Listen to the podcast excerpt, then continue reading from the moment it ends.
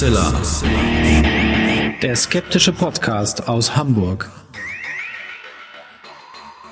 Hallo und herzlich willkommen zum 211. Mal bei Hoaxilla, dem skeptischen Podcast aus Hamburg. Und wie immer bei mir die wunderbare Hoax Mistress Alexa. Die natürlich auch Hallo sagt und herzlich willkommen.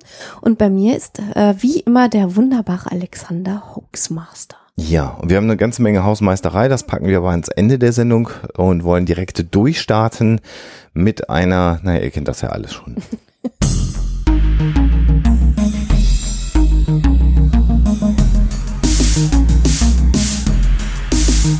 Die Story der Woche. Es ist ja immer so ein bisschen äh, verwunderlich, äh, auch ein bisschen gruselig und traurig, wenn man sich so anguckt, was so auf dem äh, Sektor der Drogen, seien sie illegal oder auch legal, äh, sich tut, äh, finde ich zumindest, weil ich da generell nicht so drauf stehe. Aber das, was sich die Jugendlichen in den USA jetzt ausgedacht haben, das dürfte jedem zu viel werden. Wenn ich euch gleich erzähle, was da geraucht oder injiziert wird, da wird wahrscheinlich bei jedem der Ekel ausbrechen.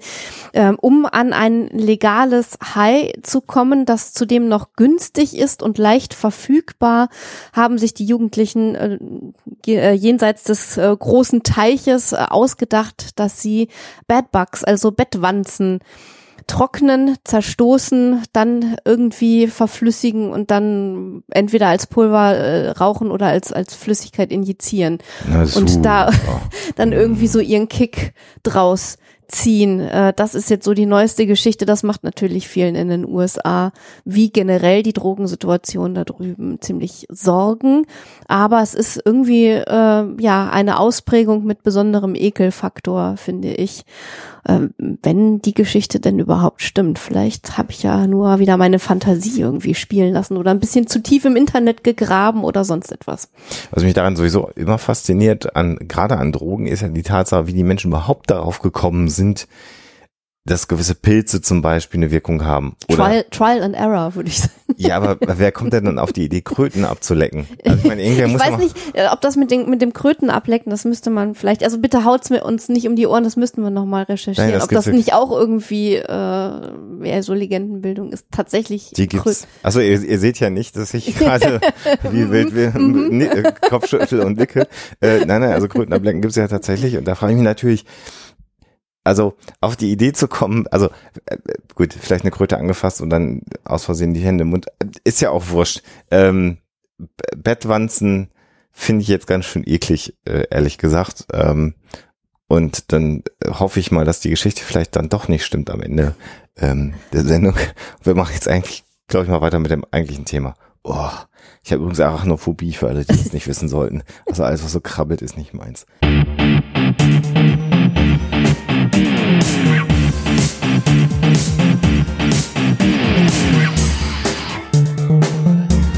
Thema der Woche. Nach den etwas wissenschaftlicheren letzten Episoden, ja auch mit Interviews zu Raketen, Raumfahrt, äh, Interview mit Lydia Benecke war eine der letzten Episoden, haben wir wieder gedacht, wir machen mal etwas aus dem gruselig historischen Sektor. Äh, immer wieder werden uns ja diese Themen vorgeschlagen oder der Wunsch geäußert, dass wir doch gerne mal wieder was Gruseliges machen könnten. Und so ist diese Episode auch ähm, ein Hörervorschlag gewesen ja. ursprünglich. Schon lange, lange, lange her. Ich weiß nicht, also ich kannte die Geschichte gar nicht. Kanntest du die Geschichte, Alexa? Ich kannte die Geschichte deswegen, weil ich die dritte Staffel ah. von American Horror Story gesehen habe und da mit dem Charakter, über den wir heute sprechen, in Kontakt gekommen bin sozusagen sozusagen. Der Luxus der selbstständigen Autorin, die Horrorserien für ihre Arbeit auch mal nebenbei gucken kann. Genau, das ist alles Recherche, das gehört alles zum Während ich meine Seele an der Universität verkaufe jeden Tag. Äh, nein, ich möchte kein Mitleid haben. Ist alles gut. Ja, äh, worum geht's? Es geht um äh, die Geschichte, um es mal wertfrei erstmal zu sagen, von Delphine La Laurie. Das ist eine äh, Dame, die ja im vorletzten Jahrhundert gelebt hat. Also wir sprechen hier vom 19. Jahrhundert, geboren tatsächlich im 18. Jahrhundert, im März 1787 unter ihren äh, Mädchennamen Marie Delphine McCarthy oder auch McCarthy, da ist man sich dann nicht mehr so ganz sicher nach so vielen Jahren. Und vermutlich ist sie gestorben am 7. Dezember 1849, aber zum Tod äh, werden wir noch kommen. Dazu, ja. Das gehört noch zur Geschichte. Also wir halten fest, diese Person ist tatsächlich real ähm, belegt äh, und hat auch eine belegte Familiengeschichte, ähm, so dass äh, die Person hier real ist. Allerdings die Geschichte, die sich um Delphine La Laurie dreht, ist so grausam, wenn man sie sich denn anschaut, dass man sie gar nicht glauben möchte. Also vorab, natürlich ist das, was in der dritten Staffel von American Horror Story, ohne dass ich es gesehen habe, du hast es mir ja gesagt, Alexa, ähm, über ihren Charakter erzählt wird, das ist natürlich wirklich pure Fiktion, die fürs Fernsehen entwickelt worden ist, oder? Also ich würde sagen 90 Prozent davon, ja. Ja, also da muss man jetzt, glaube ich, also wir werden jetzt nicht aufschlüsseln, warum diese Fernsehserie nicht Äh, passt. sagen wir 85. Den genauen Wert äh, könnt ihr auch gerne mal selber ausrechnen. Äh, nein, also wir wollen jetzt nicht diese Fernsehserie auseinander äh, aber ähm, warum ist diese Person interessant? Delphine Lalaurie hat in New Orleans gelebt am Ende ähm, oder in dem Teil ihres Lebens, der jetzt erstmal relevant wird, nicht am Ende ihres Lebens, sondern in dem Teil ihres Lebens, der jetzt relevant ist und war wie viele andere Sklavenhalterin. Sie war sehr vermögend, sie hatte ein Haus in New Orleans, das man sich übrigens auch heute noch anschauen kann, dieses Haus. Das ist ganz interessant, das steht da also immer noch. Und äh, in diesem Haus hat sie irgendwas zwischen sieben und zehn Sklaven wohl gehalten, also wie man das wohl bei reichen Leuten zu der damaligen Also Zeit hatte. Haus war schon, also wir, ich weiß jetzt nicht, wie tief wir direkt in die Biografie einsteigen, bevor wir die Geschichte erzählen, die man heute so kennt. Aber äh, ganz kurz, wenn wir jetzt gerade beim Haus sind, das war für die damaligen Verhältnisse sehr hochherrschaftlich, auch tatsächlich architektonisch sehr hoch, äh, überblickte irgendwie Mhm. die ganzen anderen Häuser und hatte Sklavenquartiere, die äh, im Prinzip direkt am Haus mit dran waren. Das heißt also, die Sklaven lebten sehr dicht an der äh, Herrschaft. Äh, und Ja, ihr Haus stand an der Royal Street in Genau. New Orleans, das kann man nochmal sagen. Und es Genau. war drei Etagen. 1140 Royal Street, New Orleans, genau. Das ist genau die Anschrift und äh, hatte drei Etagen, also für die damalige Zeit ungewöhnlich, also wirklich sehr groß. Und wenn man auf dem Dach des Gebäudes stand, konnte man also über weite Teile New Orleans blicken. Das Stadtbild hat sich heute verändert, aber zum damaligen Zeitpunkt ein wirklich herausragendes Gebäude. Und ja, ähm, Ich würde sagen, wir steigen einfach mal an dem äh, verhängnisvollen Abend ja, des ähm, 10. April 1834 ein. ja, Während Delphine Lalaurie und auch ihr Ehemann, über den wir später noch ein, zwei Worte verlieren werden, eine Abendgesellschaft gaben, bei der sie äh, Gäste hatten im Haus, brach plötzlich in der Küche ein Feuer aus. mhm. Und jetzt ähm, muss man sich vorstellen, ging natürlich die Angst um. Man versuchte erstmal die Quelle des Feuers auszumachen und dann ähm, versuchten die anwesenden Gäste natürlich in irgendeiner Form auch zu helfen. Dabei stießen sie schon ein bisschen auf Widerstand äh, des Ehepaars, das dort lebte. Aber dazu vielleicht später mehr. Also Feuer brach aus. Man lokalisierte dann das Feuer in der Küche, wo man eine 70-jährige Köchin fand, die am Knöchel an den Herd gekettet war und zugab, das Feuer gelegt zu haben. in einem Selbstmordversuch. Mhm. Parallel dazu, also das ist ja schon mal auch ganz kurz, ich gehe Also da so die war weg. im Prinzip am Verhungern, die war ausgemergelt und hat gesagt, festgekettet genau, am Herd. ja, und hat dann gesagt, ich habe ihr das Feuer angesteckt, weil ich wollte nicht mehr leben. Parallel dazu war es aber so, dass Delphine äh, Lalaurie ähm, ihre Wertgegenstände, ihre Pelze, ihren Schmuck äh, in panischer Hektik zusammenräumte und natürlich von den Gästen, Alexa, du hast es ja gerade schon gesagt, dass die mit dabei waren, gefragt wird, warum machst du das denn selber? Du hast doch hier Sklaven, lass dir doch von deinen Sklaven dabei helfen, deine Sachen zu retten. Wo sind die denn überhaupt, deine Sklaven? Worauf sie äh, sagte, das geht euch alles überhaupt gar nichts an äh, äh, und weiter also hektisch ihre Sachen zusammenpackte. Und dann wird also berichtet, neben diesem grausigen Fund in der Küche, dass dann im zunehmenden Maße Geschrei äh, vom Dachboden äh, Boden des Gebäudes zu hören war. Genau, man muss äh, dazu sagen, dass unter den Gästen an diesem Abend auch ein Richter war und der hat dann so ein bisschen die Führung der kleinen Gruppe übernommen, ist dann noch ein bisschen mit dem Mann von Delphine Lalaurie aneinander geraten, der so mm, etwas sagte in Richtung wie, äh, manche Leute sollten lieber zu Hause bleiben, als zu anderen äh, zu gehen als Gast und sich da in ihre Angelegenheiten einzumischen. Wie dem auch sei, die ganze Gruppe ist dann also hochgestiegen zu dem Raum, aus dem die Schreie kamen. Und man wollte eigentlich den Schlüssel haben mhm. von Herrn Lalaurie. Äh, er hat gesagt, komm, jetzt schließ mal hier auf. Der, äh, schon auf dem Weg nach oben. Dean wollte er aber nicht rausrücken.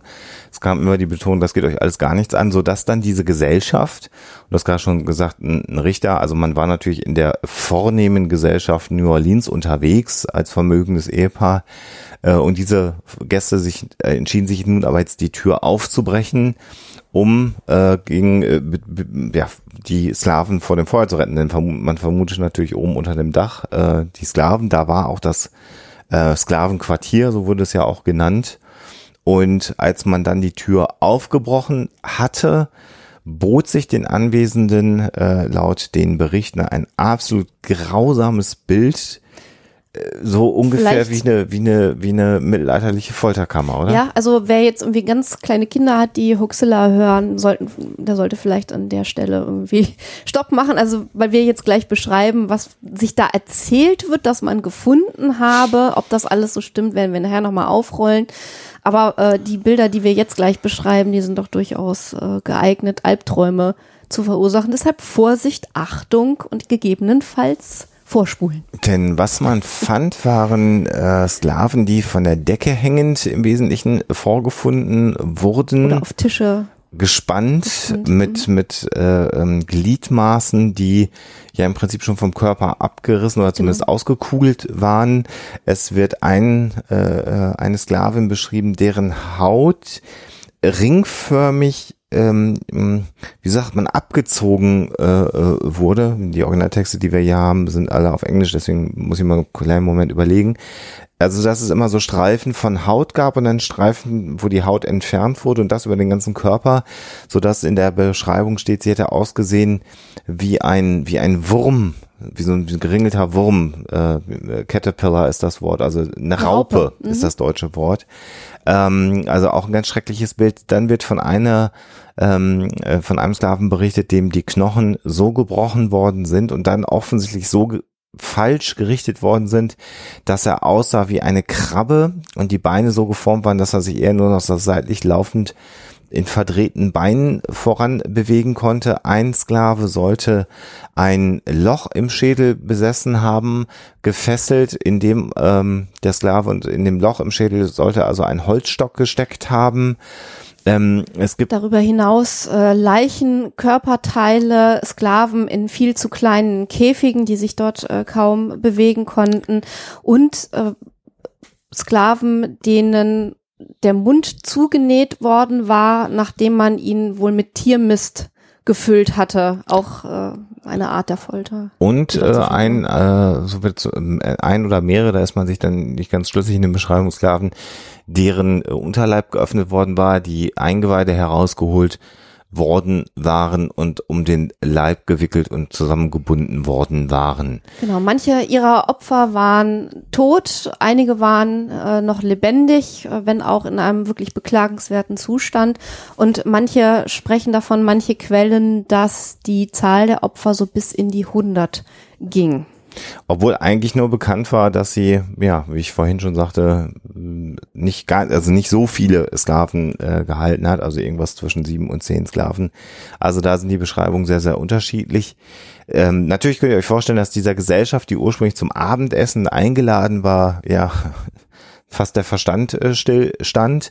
Man hat dann zunächst mal dieses Gebäude geräumt, die Sklaven, äh, so gut es ging, herausgeholt, mit medizinischer Versorgung zugeführt.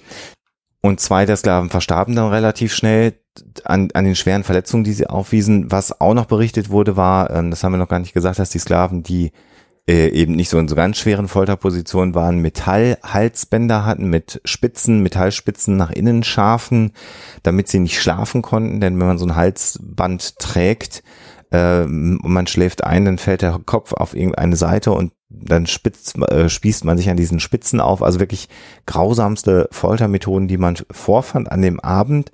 Und das hatte Konsequenzen dann auch am nächsten Tag, Alexa, ne? Die äh, Bewohner von New Orleans haben natürlich zwangsläufig von diesem Abend erfahren, von allem, was da an Grausamkeiten passiert war. Immerhin war auch ein Feuer ausgebrochen, das heißt, das Ganze konnte natürlich nicht geheim bleiben. Mhm. Und als man erfuhr, was man im Haus von Delphine Lalaurie entdeckt hatte, hat sich ein Mob auf den Weg gemacht dorthin und ist dann plündern gegangen. Das heißt also, die waren natürlich irgendwie entsetzt und wütend über das, was da passiert war. Ähm, haben dann äh, gesagt, wir nehmen jetzt das Recht in unsere eigene Hand und haben das Haus komplett auf den Kopf gestellt und verwüstet. Und sicherlich wäre auch Delphine Lalaurie selber äh, dabei etwas passiert, wenn sie sich zu dem Zeitpunkt noch dort befunden hätte. Aber mhm. sie hat es wohl geschafft, in all der Aufregung, in all dem Chaos, was entstanden war, zu fliehen. Mhm, genau, sie soll sich nach Paris abgesetzt haben. Da ist sie dann auch später verstorben. Nach New Orleans ist sie scheinbar nie mehr zurückgekehrt. Und nachdem der plündernde Mob äh, mit dem Haus fertig gewesen ist, gibt es Beschreibungen, die sagen, dass im Prinzip nur noch die verkohlten Wände, also die Außenmauern ähm, gestanden haben. Ähm, und der Rest war komplett verschwunden. Die Familie La Laurie war also äh, vertrieben, konnte der Gerechtigkeit nicht mehr zugeführt werden. Äh, und was nun äh, ungewöhnlich an dieser Geschichte ist, ist ja nicht die Tatsache, dass es sich hier um Sklavenhalter gehandelt hat, sondern dass äh, selbst in einer Stadt, in einem Staat in den Vereinigten Staaten, zu dem, äh, in dem Sklavenhaltung ja noch völlig normal war zur damaligen Zeit, dieses Maß an Grausamkeit sozusagen die, die gesellschaftliche Norm so sehr durchbrach, dass man sich dagegen äh, erheben musste. Vielleicht noch kurz, äh, bevor wir äh, weiter in das Thema einsteigen, zu dem, was man sich erzählt, dass aus Delphine Lalaurie geworden ist. Also manche sagen, äh, sie sei in Paris gestorben, entweder 1842 oder 1849, je mhm. nachdem, welchen Quellen man dann glaubt. Manche sagen, sie sei dann ähm, äh, enterdigt worden und nach ähm, New Orleans zurücküberführt worden im Jahr 1851. Wieder andere glauben, dass sie ihren Tod nur vorgetäuscht hat, also do dort in Paris nur vorgetäuscht hat, um dann auf geheimen Wegen wieder nach Louisiana zurückkehren zu können und da ihre Grausamkeiten im Verborgenen weiter ausleben zu können. Und wieder andere sagen, sie ist überhaupt niemals abgereist, sondern hat nur so getan, als hätte sie New Orleans beziehungsweise Louisiana Richtung Paris verlassen. Wem jetzt diese, diese Geschichte so ein ganz bisschen bekannt vorkommt oder der sagt, da habe ich doch Parallelen irgendwie in meinem Hinterkopf, sowas habt ihr doch schon mal berichtet, dann kann man nur sagen, ja, das ist nicht ganz falsch. Es gibt so eine gewisse Ähnlichkeit äh, in, im, im Sinne einer Grausamkeit einer Frau gegenüber Bediensteten und der eine oder andere wird sich jetzt wahrscheinlich dran erinnern, dass wir ja seinerzeit mal eine Geschichte über Elisabeth Bathory gemacht haben und man erkennt schon auch gewisse Parallelen hier zwischen der Bathory und Delphine Lalaurie auf jeden Fall. Ähm, äh, und genau da wollen wir jetzt so ein wenig äh, einsteigen. Das ist schon ein bisschen länger her für alle Huxilla-Fans. Das war in der 30. Episode von Huxilla, der, die den Titel trug Die Blutgräfin aus dem Jahr 2011. Da haben wir über Elisabeth Bathory gesprochen, die 600 Mädchen, 600 junge Mädchen grausam gefoltert haben soll. Genau, das heißt also, wir machen an dieser Stelle im Prinzip einen Cut. Wir haben euch jetzt die Geschichte so far erzählt, genau. also deren Anklänge äh, man motivisch und äh, im Detail auch äh, in der Staffel 3 von American Horror Story findet. Mhm. Also diese Situationsbeschreibung, wie man da in diesen Raum kommt und die Sklaven in Käfigen vorfindet, dann teilweise mit zugenähtem Mund äh, und so weiter. Das kommt tatsächlich in der Serie auch vor an Bildern. Ähm, und äh, das ist sozusagen das, wenn man jetzt heute eine Tour machen würde durch New Orleans und da äh, eine von diesen Grusel-Ghost-Tours äh, wählen würde, dann würde man diese Geschichten in der Royal Street auf jeden Fall zu hören bekommen. Denn das Haus steht da Denn immer noch. Das Haus steht da immer noch. Das hat zwischendurch mal von 2007 bis 2009 Nicolas Cage gehört. Ähm, und äh, hatte auch noch viele, viele, viele andere Zwecke zwischendurch, aber es steht da heute noch.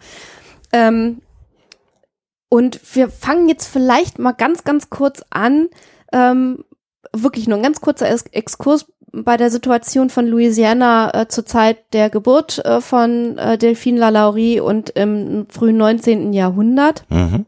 damit man das dann später äh, einordnen kann. Ähm, Delphine Lalaurie selber ist eine Kreolin, das heißt, sie stammt von der kolonialen französischen Bevölkerung von Louisiana ab. Ähm, wohingegen der Arzt, von dem sie dann ihren Namen hat, ihr dritter Ehemann, ähm, also der Arzt Leonard Louis Nicolas Lalaurie, ähm, den sie 1825 geheiratet hat, äh, der stammte direkt aus Frankreich. Das war sozusagen ein Zugereister, wenn man so will. Mhm. Äh, Louisiana war von 1762 bis 1802 Spanisch, nachdem es natürlich äh, zuerst französisches Territorium ähm, gewesen war. Also Spanien hatte das Territorium von Frankreich erworben 1602 äh, und 1682 hat ähm, äh, Frankreich äh, Louisiana sozusagen äh, getauft, den Namen La Louisiane äh, gegeben nach Ludwig dem 14. Also 1802 ging es dann kurz zurück nach Frankreich oder zurück an Frankreich und 1803, das werden äh, die Amerikaner unter den Hörern, wenn es sie denn gibt, äh, wissen, fand der Louisiana Purchase statt und das Territorium wurde von den USA gekauft.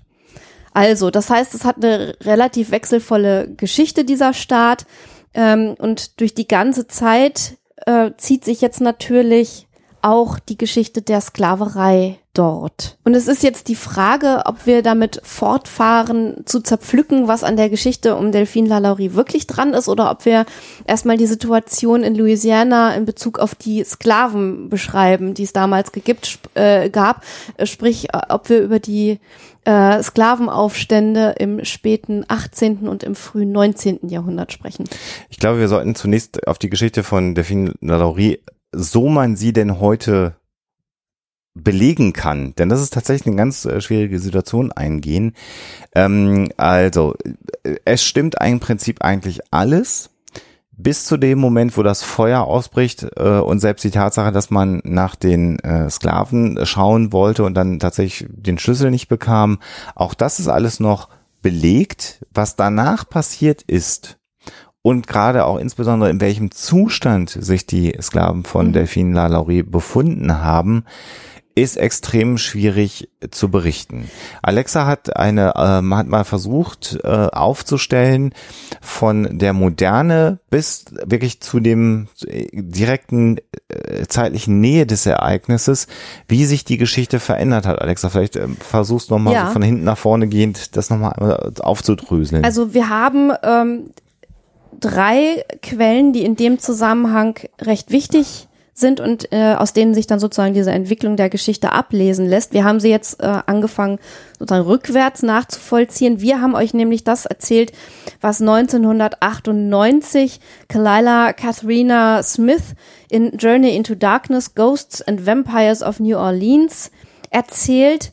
Also diese amputierten Arme, diese Raupe, die da, diese mhm. menschliche Raupe, die da ähm, entsteht, die, die Krabbe, ähm, die gebrochenen Gliedmaßen, auch dieses äh, Zunähen des Mundes und mhm. so weiter. Das äh, stammt also aus dieser Quelle und äh, ist eben von 1998. Ähm, Kalila Catherine Smith ist selbsternanntes Medium, macht auch so Ghost Tours und beschäftigt sich mit Voodoo und äh, allen möglichen Dingen und versäumt es in ihren Erzählungen tatsächlich handfeste Quellen zu nennen. Das mhm. heißt also, man kann eigentlich davon ausgehen, dass vieles von dem, was sie da erzählt, äh, vielleicht aus anderen Geschichten stammt mhm. und damit dann verwoben wurde oder ein bisschen angereichert wurde. Also jedenfalls lässt es sich historisch nicht belegen. Äh, die Quelle, die, wenn man zeitlich weiter zurückgeht, dann als nächstes wichtig ist, ist von Jean de la Vigne, äh, Ghost Stories of Old New Orleans von 1946. Äh, da ist auch von Folter die Rede, von Sklaven, die nackt an die Wand gekettet, gehäutet, mit ausgestochenen Augen und äh, abgezogenen Nägeln äh, vorgefunden werden, dass sie Löcher im Fleisch haben, äh, auch die Lippen zugenäht haben, Eingeweide rausgerissen haben und so weiter. Äh, und ähm, das ist natürlich schon ein Bericht, der von großer, großer, großer Grausamkeit zeugt. Mhm. Also da haben wir schon vieles von diesen Motiven, die dann später sich äh, durchsetzen oder fortsetzen bis heute.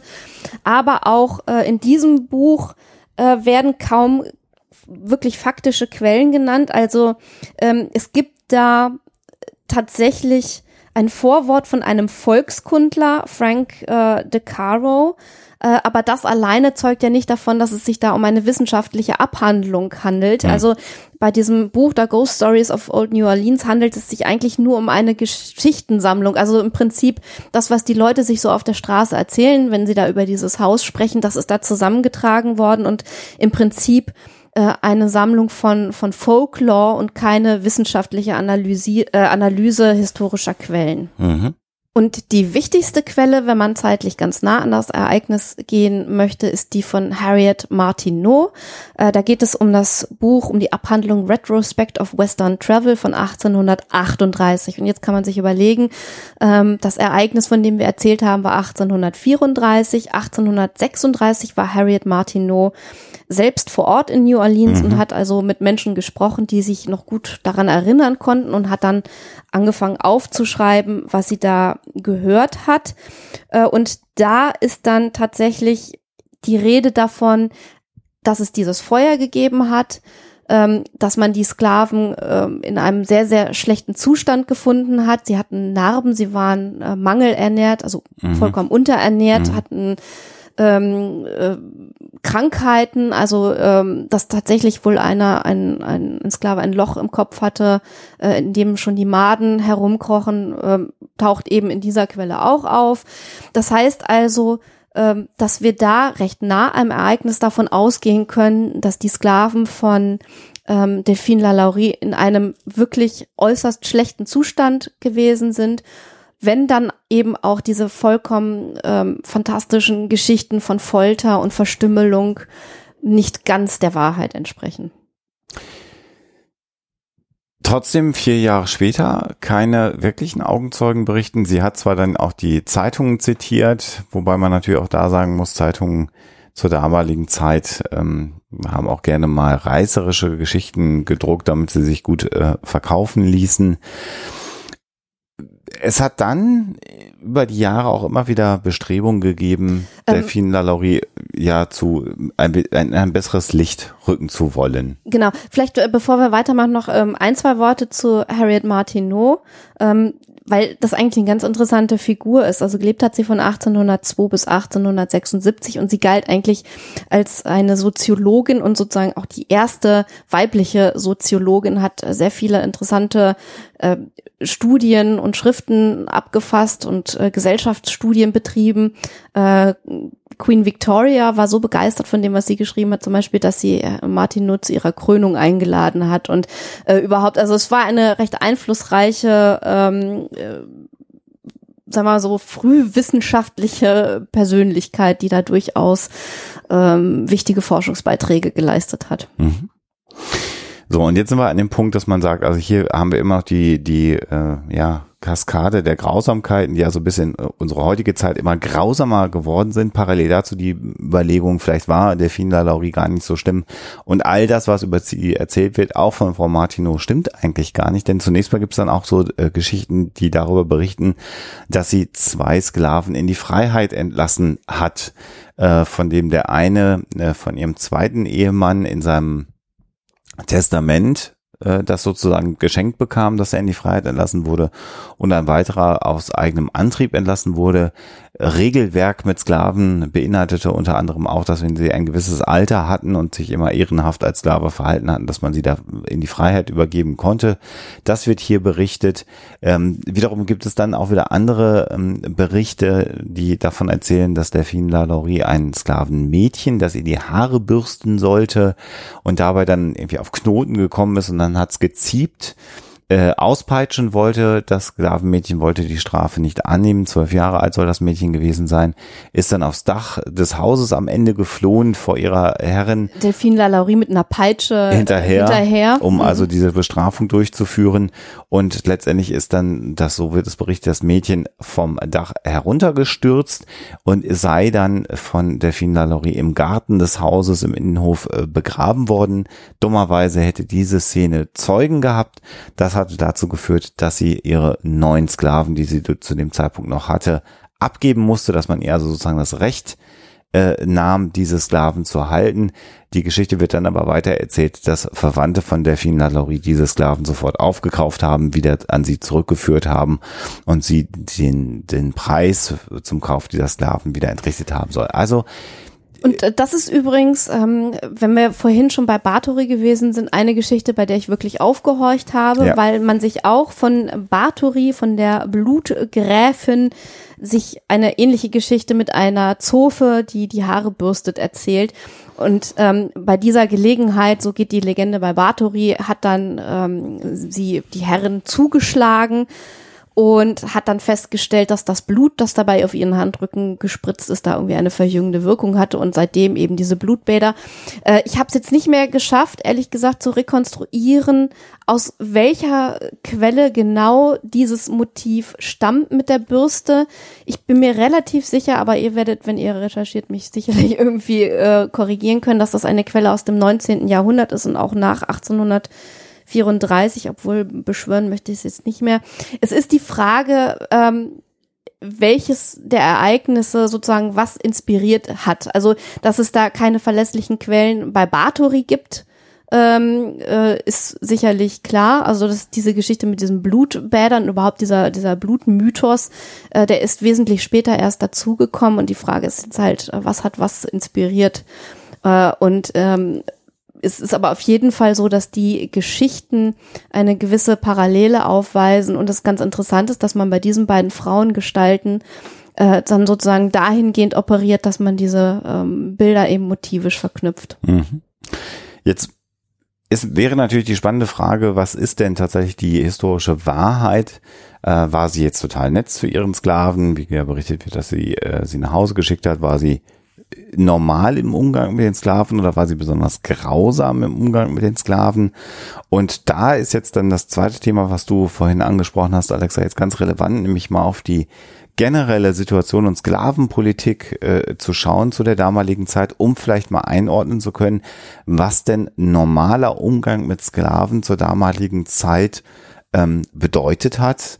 Ähm, das ist ja für uns heute sowieso kaum noch nachzuvollziehen, so geht's mir zumindest, äh, sich eine Zeit vorzustellen, in dem Menschen andere Menschen als Sklaven tatsächlich halten. Äh, eigentlich eine, eine unglaublich furchtbare Vorstellung. Aber äh, interessanterweise gab es ja gewisse Regelwerke auch und auch gesellschaftliche Konventionen, wie das alles zu geschehen hatte. Und da stellen wir fest, dass zu der Zeit um 1830 äh, es für Sklaven gerade mal eine überhaupt gar nicht gute Zeit gewesen ist und Sklaven zu diesem Zeitpunkt eher wieder sehr, sehr hart an die Kandare genommen Oder wurden. Kurz, äh, kurz vorher auf jeden Fall. Ja. Also die Frage ist halt, wie weit diese traumatischen Ereignisse, die wir gleich beschreiben, äh, sich da noch fortgesetzt haben. Mhm. Ähm, auf jeden Fall herrschte sicherlich ein Klima, wo die Behörden mal eher ein Auge zugedrückt haben. Das haben sie auch definitiv gemacht, als dann Verwandte von Lalaurie eben, wie du beschrieben hast, die Sklaven zurückgekauft haben, die sie abgeben musste. Da hat also keiner gesagt, irgendwie ja Moment, aber wenn die wieder an Delphine Lalaurie und ihre Familie zurückgehen, dann äh, no, no, das geht nicht. Mhm. Äh, also da wurde sicherlich das Ganze recht lax gehandhabt. Offiziell gab es so etwas wie Anti-Cruelty Laws in Bezug auf die Sklaverei. Fakt war aber auch, dass man bei der Anwendung von Gewalt eben ein Auge zugedrückt hat von Behördenseite. Und ähm, das sagen wir, bis 1832 das Verhalten auch der Familie Lalaurie ähm, absolut unauffällig war, beziehungsweise so, dass die Behörden offiziell keinen Wind davon bekommen haben, ob mhm. da hinter verschlossener Tür es zu Grausamkeiten gekommen ist oder nicht. Und ähm, das lässt eigentlich darauf schließen, dass zum einen vielleicht ähm, das Leben, was diese Familie geführt hat, gesellschaftlich eben angepasst war. Nicht nur das, sie war eigentlich ein wichtiger Kern der Gesellschaft von äh, New Orleans und zum anderen eben, ähm, was für eine Politik in Bezug auf die Sklaven da gerade verfolgt wurde. Äh, bevor wir jetzt lange um den heißen Brei rumreden, wir reden natürlich von zwei besonders hervorstechenden Ereignissen, nämlich einmal der Haitian Revolution, ähm, die noch im 18. Jahrhundert stattgefunden hat und dann äh, dazu geführt hat, dass aus der Insel Santo Domingo letzten Endes Haiti ein Staat geworden ist, mhm. der von äh, sich befreit habenden Sklaven äh, gegründet und auch geführt wurde. Mhm. Und äh, wir reden von der von dem German Coast Uprising, ähm, was dann im Prinzip die Revolution äh, von Sklaven oder die Revolte von Sklaven gewesen ist, die sich in unmittelbarer Nähe und in New Orleans abgespielt hat. Mhm. Und die Art und Weise, wie bei diesem German Coast Uprising, das 1811 stattgefunden hat, also in relativ großer zeitlicher Nähe zu den Ereignissen 1834, wie da eben die Milizen, die Plantagenbesitzer, die Behörden ähm, mit den Aufrührern umgegangen ist, ähm, das spricht im Prinzip Bände. Äh, mhm. Das heißt, die ähm, aufständischen Sklaven. Man spricht teilweise ähm, davon, dass die Aufrührer so auf ihrem Marsch Richtung New Orleans bis zu 200 äh, oder um die 200 ähm, ja, äh, interessierte äh, Mitrebellen äh, an sich gezogen haben. Äh, diese Aufständischen haben zwei Weiße getötet und es wurden im Zuge dieser äh, Revolte 95 Schwarze hingerichtet. Mhm. Und ähm, man hat sie gejagt mit ähm, äh, amerikanischen äh, Ureinwohnern, die als Tracker sich betätigt haben. Man hat da pri private und öffentliche Milizen gehabt, die sozusagen äh, eine Menschenjagd veranstaltet haben mhm. und auch die Art und Weise, wie man eben mit diesen Aufrührern selber umgegangen ist, ähm, ist also wirklich äh, höchst grausam gewesen. Also nicht nur, dass man die hingerichtet hat, indem sie enthauptet wurden und dann die Leichen, die Köpfe auf ähm, äh, Spieße gespießt hat und dann ausgestellt hat als Abschreckung, sondern man hat einen der äh, Sklaven, die man als Anführer identifiziert hat, einen Charles äh, Delonde, äh, hingerichtet, indem man ihn erst in beide Oberschenkel und dann in den Körper äh, geschossen hat. Äh, und dann lebte er noch und dann hat man ihn mit Stroh bedeckt und das Stroh angezündet. Also man hat ihn im Prinzip geröstet und seine Schreie sollten halt die Rebellen, die sich in der Nähe versteckt hatten, abschrecken. Also diese Art und Weise ist sicherlich ähm, von unmenschlicher Grausamkeit. Das hat auch nichts mehr mit Vergeltung oder mit Recht und Ordnung zu tun, sondern das ist einfach nur pure Grausamkeit. Und ähm, diese Eisenhalsbänder mit den nach innen gerichteten äh, Stacheln, von denen wir gesprochen haben, das ist, gehört leider nicht zu den Motiven, die sozusagen aus der Luft gegriffen sind, sondern die hat man auf den Plantagen vor allen Dingen dann nach der, nach dem German Coast Uprising tatsächlich verwendet, um ja, die Sklaven, von denen man befürchten musste, dass sie vielleicht äh, auch eine Revolte anzetteln, zu bestrafen.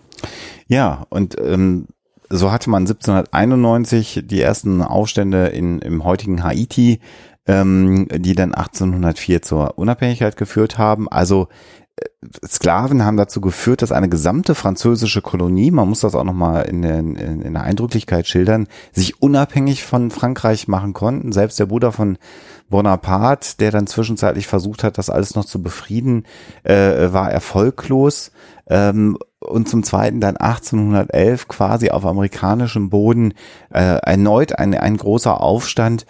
Und man wollte natürlich an dem liebgewonnenen Lebensstil nicht äh, äh, ja rütteln, also diejenigen, die in der Lage waren, sich Sklaven zu halten, durch Sklaven als Wirtschaftsfaktor ja auch verdient haben. Das war jetzt ja bei La Laurie nicht der Fall, weil sie natürlich keine Plantage hatten, aber äh, Sklaven waren ja im Wesentlichen dazu da, Geschäftsleuten äh, Gewinn äh, zu liefern. Und insofern hatte man also nach einer ja vielleicht etwas entspannteren Zeit mit Sklaven äh, im Prinzip zwei Beispiele dafür, was passieren kann, wenn man die Leine locker lässt. Und man muss davon ausgehen, dass zu Beginn des 19. Jahrhunderts mit Sklaven in den Vereinigten Staaten nicht gut umgegangen wurde. Man kann auch noch finden bei der haitianischen Revolution, ähm, dass äh, ja 50 Prozent der Sklaven, die dahin geschifft wurden, im Wesentlichen aus Afrika, binnen der ersten zwei bis drei Jahre verstarben. Das war die Lebenserwartung der Sklaven zur damaligen Zeit, wenn sie dann in den Kolonien landeten. Ähm, insofern war das ja Menschenmaterial, was man beliebig verheizen konnte in der Wahrnehmung der, der, der Sklavenhalter. Und aus diesem Kontext heraus muss man vielleicht dann jetzt auch verstehen, warum 1830 sehr harscher Umgang mit Sklaven gar nicht so gesellschaftlich auffällig war, wie uns das heute ja. vorkommt, weil das wahrscheinlich, und nicht nur wahrscheinlich, es gibt viele Quellen, die darüber berichten, eigentlich gang und gäbe war. Mit denen musste man hart umgehen, weil man hatte jetzt schon zweimal erlebt, was passiert, wenn man es nicht tut. Und das wollte natürlich keiner haben. Es kann sein, dass in so einer Stadt wie New Orleans sich die Erinnerung an diese, ähm, dieses Uprising von 1811 ähm, schon ein wenig abgenutzt hat und dann die Öffentlichkeit, auch ähm, die Behörden zumindest vordergründig so getan haben, als sei das alles schon so ein bisschen friedlicher.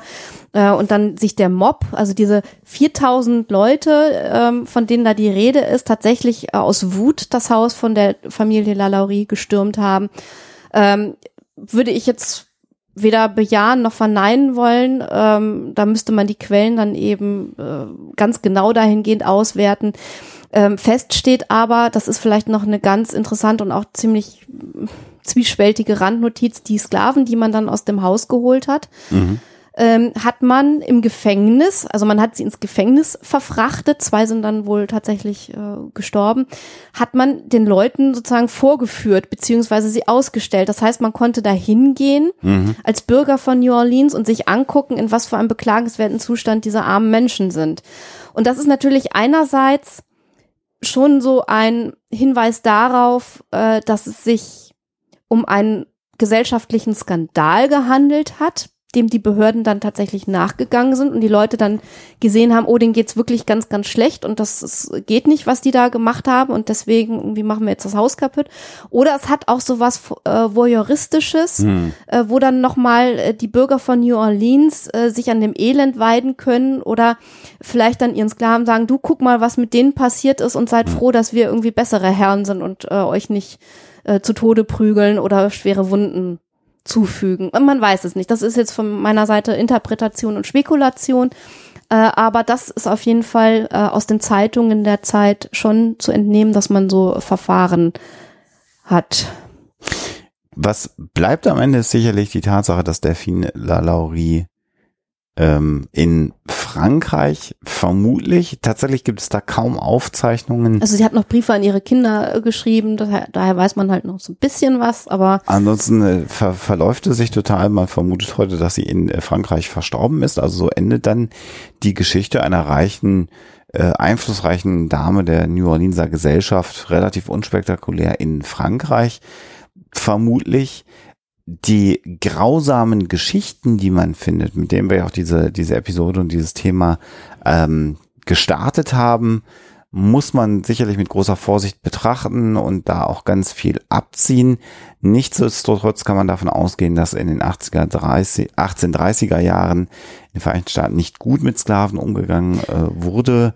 Und wenn man dann natürlich dann anschaut, dass in der weiteren Geschichte genau auch dieses Thema der Sklavenhaltung in den Vereinigten Staaten dann ja am Ende auch zum Bürgerkrieg dann auch geführt hat und zur Teilung zunächst mal der Vereinigten Staaten, ähm, dann äh, sieht man halt, wie relevant dieses Thema ist, obwohl es ja eigentlich nicht so häufig behandelt wird. Ähm, was mich bei diesem Thema so ein bisschen traurig macht, einerseits habe ich mir natürlich auch die, die Staffel angeguckt, American Horror Story, äh, und habe dann natürlich irgendwie diesen Gruselfaktor und diese Horrorgeschichte irgendwie konsumiert, ähm, die einem da so einen Schauer über den Ju Rücken jagt. Auf der anderen Seite äh, finde ich es beängstigend, dass die reale Grausamkeit ähm, die da stattgefunden hat, erstmal gesellschaftlich sanktioniert gewesen ist bis mhm. zu einem gewissen Grad und dann aber eigentlich in ihrer in ihrem in ihrer realen Dimension sogar noch äh, äh die Grausamkeit dieser ganzen Geschichten übersteigt. Also mhm. das, was tatsächlich mit Sklaven passiert ist zu der Zeit,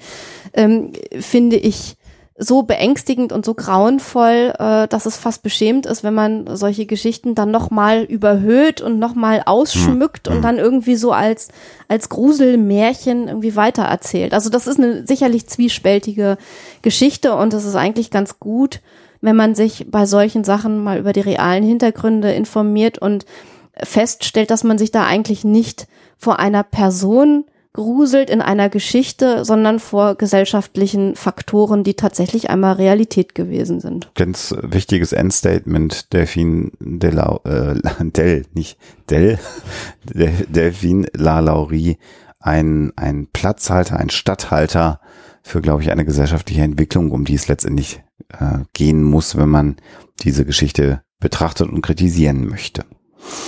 Jo. Damit hoffen wir, das äh, Wunschthema Delphine Lalaurie entsprechend gewürdigt zu haben in dieser Episode und würden dann jetzt aufklären gleich, Alexa, ob denn jetzt Bettwanzen der neue heiße Scheiß im Drogenbereich sind oder nicht. Die Auflösung. Ja,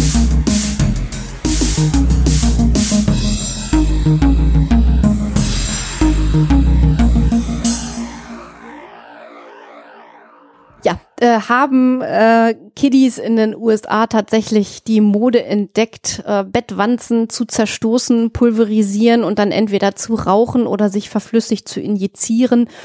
Äh, zum Glück äh, kann ich Entwarnung geben. Also dieser Trend ist ein Hoax. Es handelt sich dabei um ein ja, April Fools Scherz, also ein April-Scherz. Ähm, da gibt's tatsächlich irgendwie so ein Video, was aufgemacht ist, wie das eines äh, Fernsehsenders. Ähm, ursprünglich hat man da so einen Bericht genommen, da geht's äh, um das Stichwort Dabbing im Zusammenhang mit Drogenkonsum. Allerdings hat man das dann eben verfremdet und umgemünzt auf diese Bedbug-Geschichte. Ähm, das ist jetzt alles irgendwie so amüsant und lustig. Man kann sagen, haha, Aprilscherz, dass Amerika natürlich derzeit wirklich ein absolutes Drogenproblem hat. Ähm, brauche ich, glaube ich, nicht zu betonen. Also das ist wirklich eine sehr, sehr ungute Situation. Und naja, man sollte halt irgendwie in Bezug auf solche Dinge vorsichtig sein und da irgendwie nicht übertreiben. Und auch schon gar keine Bettwanzen, bitte. Und auf keinen Fall Aggerkröten abschlecken. Auch das haben wir gerade nochmal im Rahmen der Aufnahme hier recherchiert. Also tatsächlich ist es die Aggerkröte, aus deren äh, Sekret, wenn man es denn trocknet, ein äh, relativ äh, starkes, äh, ja, äh, relativ starke Droge, Halluzinogen gewonnen werden kann.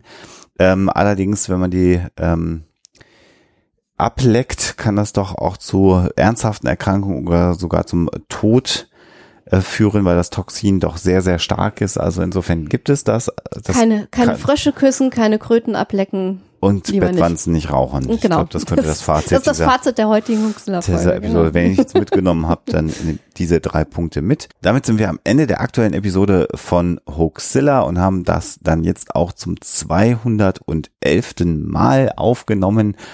Und wer in den sozialen Netzwerken in den letzten Tagen ein wenig mitgelesen hat, hat gesehen, dass es äh, die wirkliche Chance im Moment gibt, dass es wieder etwas mehr Huxler gibt. Das haben wir schon des Öfteren gesagt, deswegen wartet einfach ab, ob es passiert oder nicht. Denn was definitiv passieren wird, da ist, dass im September 2018 mit der 100. Episode das Projekt Huxilla TV endet bei massengeschmack.tv. Das müssen wir aus Zeitgründen beenden. Und wen das alles interessiert, warum Huxilla TV endet und warum das vielleicht was ganz Gutes für den Huxilla Podcast ist, der wird Gelegenheit haben, äh, ein Video zu sehen eines YouTube-Livestreams. Ich hätte an sich gerne diese Episode vor dem YouTube-Livestream äh, noch am Netz gehabt. Das könnte mit Blick auf die Uhr jetzt gerade etwas schwierig werden, aber dann macht es doch einfach so, dass ihr diese Episode euch anhört und dann äh, ist in dieser Episode hinterher der äh, YouTube-Livestream, der dann nicht mehr live ist, aber immer die Aufzeichnung davon. Ähm, der live gewesen verlinkt. sein wird. Oder so. Irgendwie so. Genau. und ähm, das werden wir eventuell auch äh, häufiger jetzt mal machen, so ein YouTube-Livestream, wo ihr uns Fragen stellen könnt. Und da werden wir sicherlich über das Ende von Hoaxilla TV sprechen, über die Zukunft von Hoaxilla, über viele andere Dinge, die wir in den letzten Wochen und Monaten gefragt worden sind. Und dann habt ihr jetzt sozusagen die Chance, äh, nachdem ihr diese Sendung gehört habt, dann nochmal auf unsere Homepage zu gehen, zu klicken und euch dann das YouTube-Video zu holen. Ihr könnt auch den YouTube-Channel von Hoaxilla äh, abonnieren. Äh, das kann auch gar nicht schaden. Und ähm, ja, das so zur Hausmeisterei dieser Episode. Vielen, vielen Dank, dass ihr diese Folge heruntergeladen habt, dass ihr immer noch euch freut, äh, wenn es neue mhm. Episoden äh, gibt. Darüber freuen wir uns ganz außerordentlich. Und wir hören uns sicherlich ganz bald hier wieder bei Huxilla, dem skeptischen Podcast aus Hamburg. Und bis dahin natürlich immer schön skeptisch bleiben. Tschüss. Der Huxilla Podcast ist und wird für immer ein kostenfreier Podcast bleiben. Aber ihr könnt unsere Arbeit gerne unterstützen mit Flatter oder als Patronen bei Patreon oder über PayPal oder über unsere Amazon Wishlist. Geht auf unsere Seite, klickt auf die entsprechenden Links und dann findet ihr dort die Informationen. Dankeschön.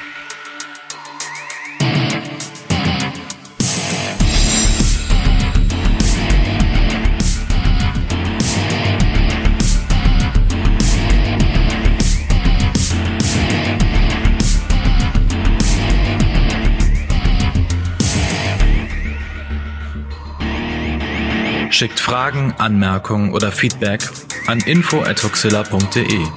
Und wenn ihr mögt, dann bewertet uns doch bei iTunes oder einer der anderen Podcast-Seiten, die uns führen.